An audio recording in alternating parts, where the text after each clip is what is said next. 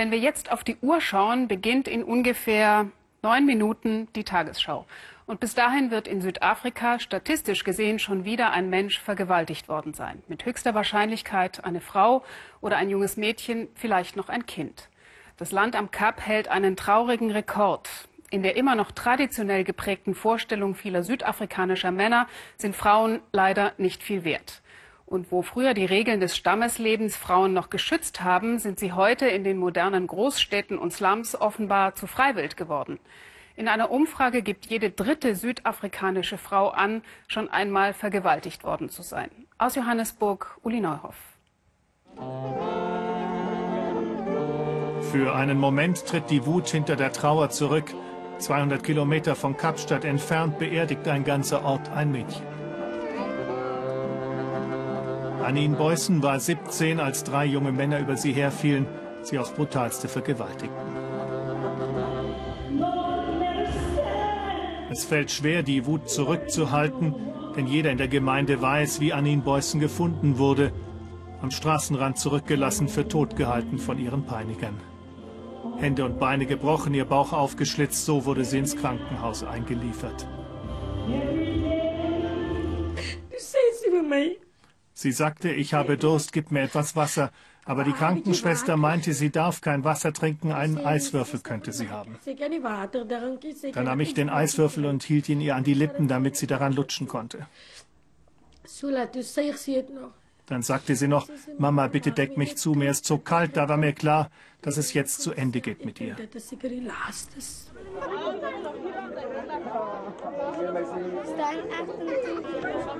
Es ist die Brutalität, die besonders auffällt. Kevin Barbau von der Hilfsorganisation Women and Men Against Child Abuse hat die Artikel über die schlimmsten Fälle als Mahnung an die Bürowand gehängt. Auch Kleinkinder und alte Frauen, alle 17 Sekunden wird in Südafrika jemand vergewaltigt. Das zu erklären fällt schwer. Ein Grund aber ist wohl, dass in Südafrika nur wenige Kinder mit ihren Vätern aufwachsen. Es gibt einen eklatanten Mangel an männlichen Vorbildern in den Haushalten. Und es ist bewiesen, wenn niemand den Jungs eine Richtung gibt, ihnen zeigt, sich selbst zu lieben und anderen Mitgefühl entgegenzubringen, dann werden sie Opfer von Missbrauch und schließlich Selbsttäter. Alexandra, ein Township in Johannesburg. Auch hier leben nur wenige Männer bei ihren Kindern. Es ist eng, Kriminalität und Aggression. Alexandra ist einer der Brennpunkte, wenn es um Vergewaltigung geht. Einer von vielen. Mm, Lerato kam von dort hinten, von der 11. Straße. Sie und ihre Freunde kamen mit dem Taxi hier hoch, um jemanden zu besuchen, erzählt die Sozialarbeiterin von einem Fall. Dann stieg dieser Mann zu ihnen ins Sammeltaxi. No, no, meine Freundin und ich fuhren im Auto. Zusammen mit zwei Jungs, Freunde von uns, berichtet Lerato scheinbar unbeteiligt ihren Fall. Tabo verlangte von ihnen, uns zu vergewaltigen, die aber weigerten sich. Da machte es Tabo selbst. Vor den Augen ihrer männlichen Freunde und mit vorgehaltener Pistole vergewaltigte er Lerato und ihre Freunde. Zehn Monate ist das jetzt her. Sie will vergessen und versuchen, ein normales Leben zu führen. Immerhin, Tabo, ihr Vergewaltiger aus der Nachbarschaft, sitzt jetzt im Gefängnis. Wir leben in einer brutalen Gesellschaft, sagen die Südafrikaner. Vier von zehn Mädchen vergewaltigt, bevor sie 18 sind. Noch so ein verstörendes Detail der Statistik. Tatort, immer wieder das Sammeltaxi.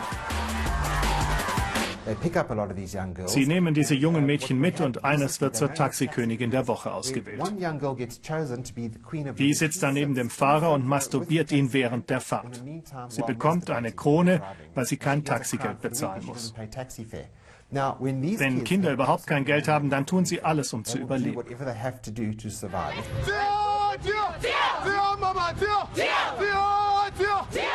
Der Kampf scheint fast aussichtslos, verzweifelt ist er in jedem Fall. Ein Kröppchen Aktivisten in Alexandra, viele haben schon aufgegeben, sie nicht. Der Taxifahrervereinigung überreichen sie heute ein Memorandum. Der Sprecher verspricht zu helfen. Wir werden unsere Fahrer kontrollieren und mit euch zusammenarbeiten, damit wir das Problem endlich loswerden, sagt der Vertreter der Taxifahrer. So richtig glauben daran kann aber niemand. Ich weiß nicht einmal, wer nicht vergewaltigt. Wenn der Polizeichef mir erklärt, ich bin kein Vergewaltiger, wie soll ich ihm das glauben? Er ist ein Mann. Vielleicht sucht er eine Freundin und sie sagte nein, er aber zwang sie dazu.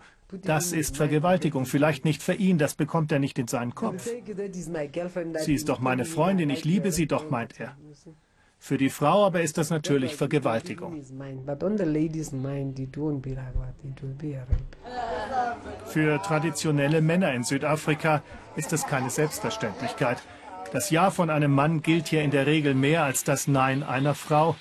Zerstörte Familienverhältnisse, falsch verstandene Tradition und Armut, alles Gründe, warum Frauen und Kinder zu Opfern werden.